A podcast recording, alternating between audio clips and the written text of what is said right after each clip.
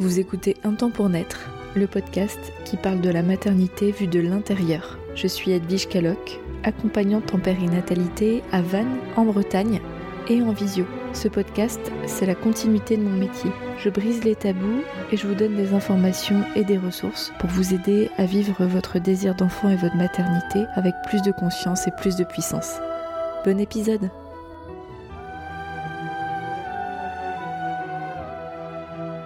Hello et bienvenue sur le podcast Un temps pour naître. Aujourd'hui, on va parler du premier trimestre de grossesse.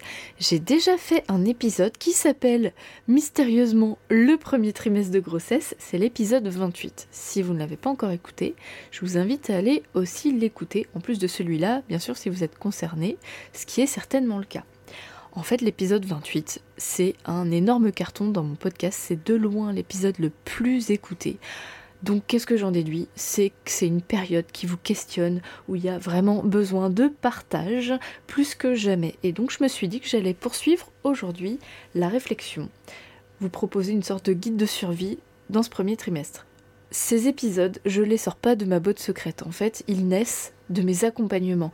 Et donc moi j'écoute les personnes que j'accompagne et je souligne et je soulève des questionnements. Donc aujourd'hui, je vais essayer de vous apporter des clés pour que vous y voyez un petit peu plus clair. Si vous êtes en tout début de grossesse et que vous êtes un peu perdu, un peu paumé, vous manquez de partage, vous manquez d'infos, restez ici, installez-vous, l'épisode est fait pour vous. Alors déjà, j'aimerais commencer par vous partager une réflexion autour de la découverte la grossesse. La plupart du temps, nous découvrons notre grossesse grâce à un test, un test urinaire. Donc c'est une petite bandelette qui va détecter un certain taux d'hormones de grossesse qui s'appelle la bêta-HCG. Et donc il nous suffit de faire pipi sur un petit bâtonnet qui va nous donner tout de suite, instantanément, l'information de but en blanc si on est enceinte ou pas. Et ça, ça arrive assez précocement dans la grossesse.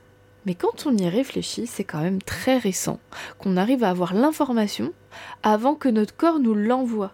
C'est-à-dire que c'est un morceau de plastique qui va nous dire un truc hyper important qui va changer notre vie euh, pour toujours, sans qu'on ait l'information de notre corps. Et qu'est-ce que ça génère? Bah, Ça génère une différence chronologique entre l'information rationnelle qu'on va avoir dans la tête et le message corporel qui va nous être envoyé bien qu'il y a beaucoup de femmes qui reçoivent des messages comme une tension dans les seins, des débuts de nausées, une fatigue, des tiraillements en bas du ventre, mais globalement, on n'est pas encore en capacité d'être sûr d'être enceinte. On peut avoir un retard de règles aussi, bien entendu, mais nos grands-mères, jusqu'à l'époque de nos grands-mères, en fait, il n'y avait pas ces bandelettes urinaires et donc il y avait un peu plus de temps pour pouvoir faire un jeu de piste entre guillemets sur la découverte de la grossesse. Qui plus est, aujourd'hui, on a quand même plus de choix. Donc ça dépend où vous habitez, où vous en êtes, et puis c'est possible que ce soit une grossesse qui soit pas désirée et pas attendue, donc je nuance, mais en 2023, on a accès à la contraception. Donc il y a aussi cet enjeu contraceptif autour du désir d'enfant ou alors de la volonté de procréer. Et donc cette différence de chronologie entre l'information qu'on reçoit et la capacité du corps à nous envoyer le message peut générer un tas d'émotions qui ont, euh, un lien avec une notion de, bah, d'incertitude, d'être perdu, voire d'être paniqué. C'est complètement antinomique avec l'empowerment qui est je prends possession de mes propres ressources pour pouvoir aller de l'avant. Là, c'est un élément extérieur qui vient nous donner l'information. Donc ça peut être très lourd à porter. Qui plus est, la plupart du temps, les femmes qui vont uriner sur ce test et recevoir l'information de la grossesse, qu'elle soit désirée ou pas, il y a cette charge, cette charge d'attente de savoir et la charge de l'annonce auprès du conjoint ou de la conjointe si, euh, bah, voilà, si, euh, vous êtes en couple. Donc euh, il y a quand même un poids qui repose dès ce moment-là sur nos épaules. Ajoutons à tous ces questionnements l'enjeu du désir ou non-désir de cette grossesse. Évidemment, ça va pas générer les mêmes émotions. Mais même quand c'est attendu, ça peut générer des émotions hyper ambivalentes, et y compris quand c'est attendu depuis longtemps. Et puis parfois, la grossesse arrive au moment où on ne l'attendait pas forcément, même si c'était désiré. En fait, tout ça, ce sont des notions qui viennent se confronter, qui sont pas tout blanc ou tout noir la plupart du temps. Et donc cette grande ambivalence, elle est assez commune pour beaucoup de femmes. Il y a de femmes qui vont juste se réjouir. Souvent c'est beaucoup plus complexe que ça. Donc c'est important qu'on en parle parce que souvent.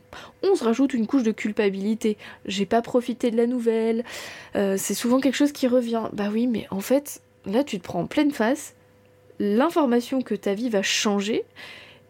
Et tu sais pas trop comment réagir, quoi. Donc oui, ok, ça peut être attendu et ça peut être de la joie, mais il peut y avoir toute une palette d'émotions. Et si c'était pas une grossesse attendue, ça peut aussi générer une émotion plaisante euh, qu'on n'attendait pas. Donc tout ça, eh ben, c'est normal. Voilà, sachez-le, c'est normal, faut pas se rajouter une couche de culpabilité en plus.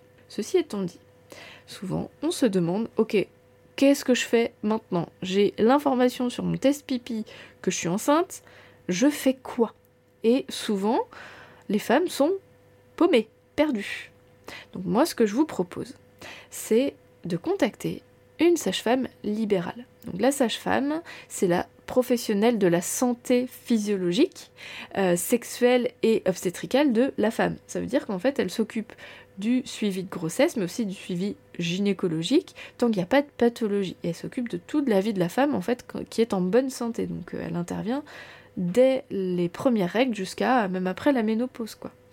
Et donc c'est l'interlocuteur qui me semble le plus privilégié parce que la sage-femme est une grande connaisseuse de cette période de vie et elle prend un peu plus de temps que les gynécologues parce qu'elle n'est pas spécialisée dans la pathologie. Là où le gynécologue euh, va aller un peu plus vite, les consultations durent moins longtemps parce que c'est un spécialiste de la pathologie. Donc lui, il va, le gynécologue va prendre moins le temps d'expliquer parce qu'il est plus en recherche d'un éventuel problème et s'il n'y a pas de problème, il donne les prescriptions mais en règle générale, le gynécologue a moins la propension à donner des explications. Donc je pense que la sage-femme est le meilleur allié, la meilleure alliée dans ce moment euh, où on vient découvrir notre grossesse et on a besoin d'entamer un suivi médical. Donc la sage-femme, elle va échanger avec vous, elle va vous poser des questions, elle est là aussi pour répondre à vos questions. Elle va vous prescrire un bilan sanguin qui va vous permettre de doser l'hormone de grossesse, donc d'avoir une information plus précise que le test de grossesse. Et elle va vous prescrire d'autres choses comme par exemple de l'acide folique qui est une vitamine indispensable en début de grossesse pour éviter certaines malformations. Et puis elle va pourquoi pas vous proposer d'autres rendez-vous. Donc ça c'est déjà une première étape, prendre contact avec une sage-femme qui va un peu plus vous guider au moins sur le plan médical. En plus de l'acide folique, moi ce que je vous propose c'est de rajouter des oméga 3. Donc soit vous pouvez prendre des compléments alimentaires oméga 3, ce n'est pas remboursé, ou alors vous pouvez aller les chercher dans des huiles tout simplement. Donc le mieux c'est d'aller chercher des huiles en biocop car elles sont bio et pressées à froid. Et donc vous trouvez le mélange oméga 3. C'est un mélange de plusieurs huiles et vous pouvez consommer à peu près 3 cuillères par jour. Et pourquoi c'est important? C'est qu'on manque beaucoup d'oméga 3. La plupart d'entre nous manquent d'oméga 3 et donc c'est une graisse, mais c'est une bonne graisse. En fait, c'est la graisse qui va permettre la souplesse et la bonne formation de la membrane des cellules. Donc bien sûr, dans la division embryonnaire, c'est super important. Donc je vous propose de rajouter des oméga 3, donc d'aller en biocop, rajouter ça. On peut rajouter d'autres choses, mais là je vais pas m'étaler sur le sujet, je pense que c'est ça rentre dans le cadre d'un accompagnement ou peut-être d'un autre épisode, pourquoi pas. La sage-femme va probablement vous parler d'une échographie de datation. Donc l'échographie de datation, ça ne, fait pas partie des trois échographies euh, proposées systématiquement dans le suivi de grossesse. C'est une échographie qui vient en plus, qui permet de dater plus ou moins à plus ou moins trois jours la grossesse et de vérifier qu'il y a bien un embryon avec une activité cardiaque. Donc en, général, cette échographie elle est effectuée autour de 7-8 semaines d'aménorrhée. C'est en option, mais la plupart des femmes sont quand même contentes d'avoir cette information. Mais ce n'est pas obligatoire. Si ça vous parle pas, vous n'êtes pas obligé de la faire. Et je reviens sur le terme semaine d'aménorrhée versus semaine de grossesse. Les semaines de grossesse, c'est le nombre de semaines qu'il y a entre bah, l'installation de la grossesse et là où vous en êtes dans votre grossesse. Les semaines d'aménorrhée, c'est les semaines d'absence de règles. Donc conventionnellement, c'est les semaines de grossesse et on rajoute deux semaines avant. Parce que entre l'absence de règles et la fécondation, sur un cycle euh, qu'on apprend dans les cours de SVT, il y a 28 jours, donc ça fait la moitié, 14 jours. Cela dit, ça ne concerne que 13% des femmes. Donc ça veut pas dire euh, si on détecte euh, par exemple 3 semaines de grossesse, on compte 5 semaines d'aménorrhée, mais ça veut pas dire que vous avez une absence de règles depuis 5 semaines, ça peut faire plus. Mais voilà, conventionnellement, on rajoute 2 semaines. Je sais pas si c'est clair, si vous avez besoin d'éclairage, on peut en discuter. Mais globalement, il y a 2 semaines d'écart. Semaine d'aménorrhée, il y a 2 semaines de plus que semaine de grossesse. Maintenant, si vous ressentez le besoin d'avoir plus de suivi, notamment la plupart du temps, c'est pour savoir s'il y a toujours une évolution de l'hormone de grossesse, si l'embryon est bien accroché et qu'il y a une évolution. Au début de la grossesse, vous pouvez faire plusieurs dosages de bêta-HCG. Ça sert à rien de la faire tous les jours. C'est pas du tout intéressant parce que c'est pas euh, une hormone qui évolue de façon totalement linéaire. En fait, moi je trouve pas ça intéressant d'aller checker euh, tous les jours en mode obsessionnel. Je sais que ça peut être obsessionnel surtout quand on a vécu un événement comme une perte de grossesse ou un parcours PMA. C'est plus fréquent, mais ça peut arriver même si on n'a pas vécu tout ça d'avoir vraiment peur que la grossesse s'arrête. Donc pour moi, c'est un juste équilibre entre contrôler peut-être un peu plus et ne pas rester avec un questionnement qui nous empêche de dormir et qui nous angoisse, évidemment. Mais si là on tombe dans l'obsession, bah, c'est aussi d'apprendre à conjuguer avec une certaine patience entre ces rendez-vous. Et dans ce cas, faites-vous accompagner par qui? Bah Par moi, par une accompagnante périnatale, moi ou une collègue.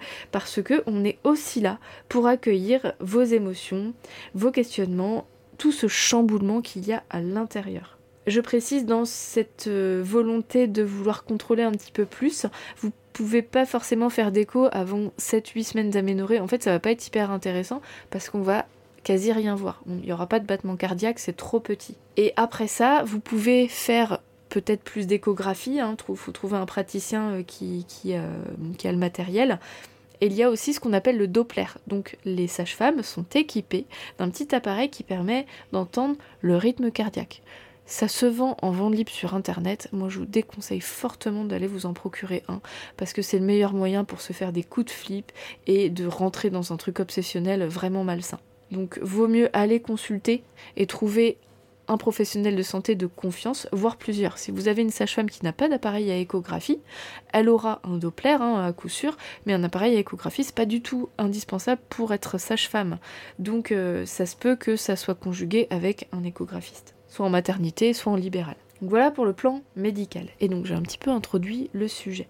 Pour tout le reste, si vous avez des questionnements un peu plus précis, un peu moins médicaux, si vous avez besoin d'être accueilli dans ce chamboulement émotionnel, psychologique, vous avez besoin de déposer vos émotions, vous avez besoin d'y voir plus clair, pensez à l'accompagnement périnatal. Oui, c'est mon rôle.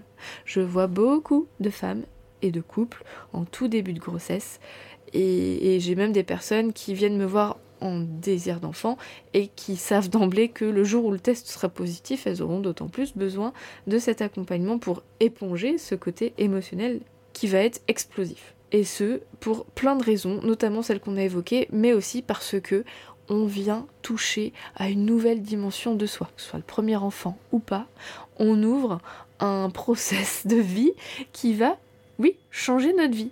Et on change de statut. Qui plus est, quand c'est le premier enfant, potentiellement, on sait que notre vie va littéralement changer, mais pour l'instant, il se passe pas grand chose à part des symptômes comme de la fatigue ou des nausées, hein, le plus conventionnellement parlant. Donc, euh, ça peut être très difficile d'avancer avec sérénité. Donc moi je suis là pour vous apporter une oreille attentive dans cette phase délicate, vous apporter un max d'informations, répondre le plus précisément à vos questionnements et de la façon la plus exhaustive possible.